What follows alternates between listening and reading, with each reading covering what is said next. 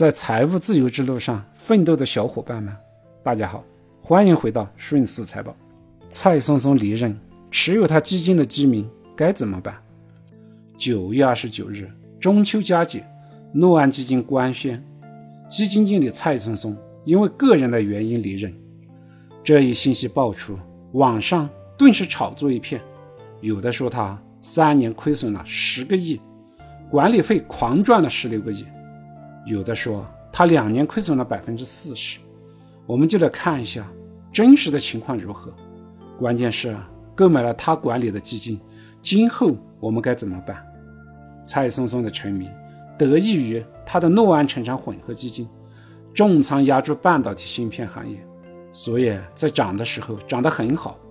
比如说在二零一九年，回报率高达百分之九十五点四四，在二零二零年。仍然获得了百分之三十九点一的回报，在这个时候，基民都亲切地称他为蔡经理。但是跌的时候也跌得很猛，在二零二二年就下跌了百分之四十。目前相对于二零二一年的高点，下跌已经超过了百分之五十。在高位进入的投资者都亏得很惨，蔡经理也就变成了经理蔡。对于他的过去。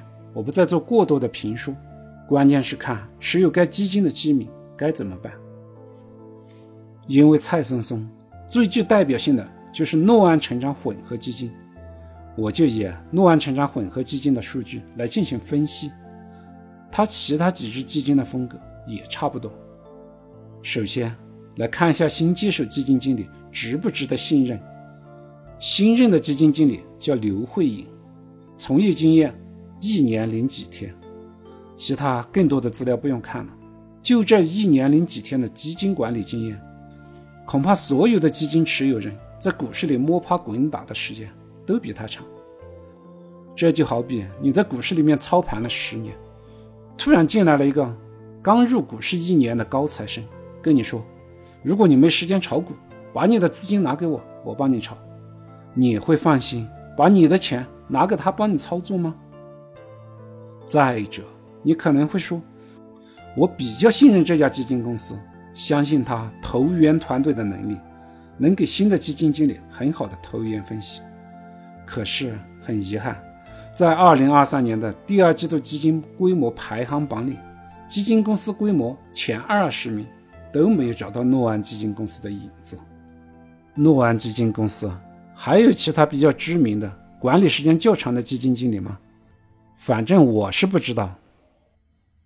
从新任基金经理过去的表现，没有找到可以信任的点，基金公司的规模也不大。那么蔡松松离职之后该怎么办？如果是我，会果断的卖掉，换其他的基金。除此之外，我确实想不出更好的继续持有该基金的理由。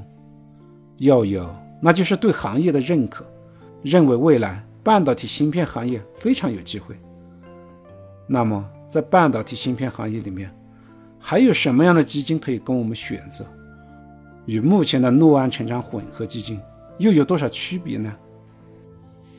芯片半导体行业，因为是在2018年美利国对我国制裁之后才兴起的一个概念，所以在这个行业里面的主动管理型基金也不多。除了蔡松松，确实还找不到一个更加专注于这个行业的基金经理了。如果你确实认可半导体的话，可以追随我来了解一下以下几个芯片半导体行业指数的 ETF，看他们是否优于诺安成长混合基金。第一个名字比较长哈，是中华半导体芯片人民币指数，跟踪的基金是国泰 CES 半导体芯片行业 ETF 连接。这个指数啊，从二零二零年的一月一日到现在，收益是百分之二十点四九，而蔡经理的诺安成长混合基金，在这个期间的收益只有百分之零点四八。就近两年的收益来说，这只基金是负的百分之三十四点零五，诺安成长混合是负的百分之四十点五。从这两个时间节点来看，中华半导体芯片指数不输于蔡经理的。诺安成长混合基金，而且蔡经理两年亏掉百分之四十的说法也是对的。再从最大的回撤来看，这个指数近三年的最大回撤为百分之四十八点四四，低于蔡经理的百分之五十五点五六。所以从长期、短期的收益和波动来看，这个指数都不属于蔡经理的诺安成长混合基金。再从管理费用上来看，国泰 CES 半导体芯片行业 ETF 连接 A 每年的管理费只有百分之零点六，诺安成长混合基金每年的管理费是百分之一点四，整整高出一倍多。从前十大重仓股来看，中华半导体芯片指数前十大重仓股占比百分之四十九点五七，而诺安成长混合的前十大重仓股占比。百分之五十九点六九，可以看出指数的分散性要高于主动管理型基金，这就解释了中华半导体芯片指数联接 ETF 为什么在近三年的最大回撤会更低。在十大重仓股里有六只都是一样的，但是有一点很特别，就是诺安成长混合基金里面，咱们全村人的希望中芯国际竟然没在里面。一年前就被蔡经理踢出十大重仓股了，所以我认为中华半导体芯片指数更能体现行业的配置价值。从收益、最大回撤、持仓股来说，中华半导体芯片指数在各个方面的表现都不亚于诺安成长混合，而指数的 ETF 每年的管理费用更低，完全可以完美的替代诺安成长混合基金。芯片半导体行业的指数，还有一个就是国证芯片指数，跟踪的基金是华夏国证半导体芯片 ETF 连接。这个指数与中华半导体芯片指数在这几年的收益波动性上都差不多，只是前十大重仓股的占比更高，达到百分之五十九点四。最大的一点区别就是，中芯国际在国证半导体芯片指数里面比重较大。